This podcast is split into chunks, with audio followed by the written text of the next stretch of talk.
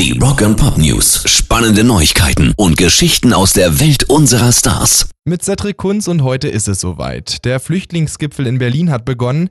Klar ist, es wird alles andere als ein einfaches Treffen. Die Länder fordern mehr Geld für die Unterbringung von Geflüchteten in den Kommunen, der Bund will aber kein zusätzliches Geld geben.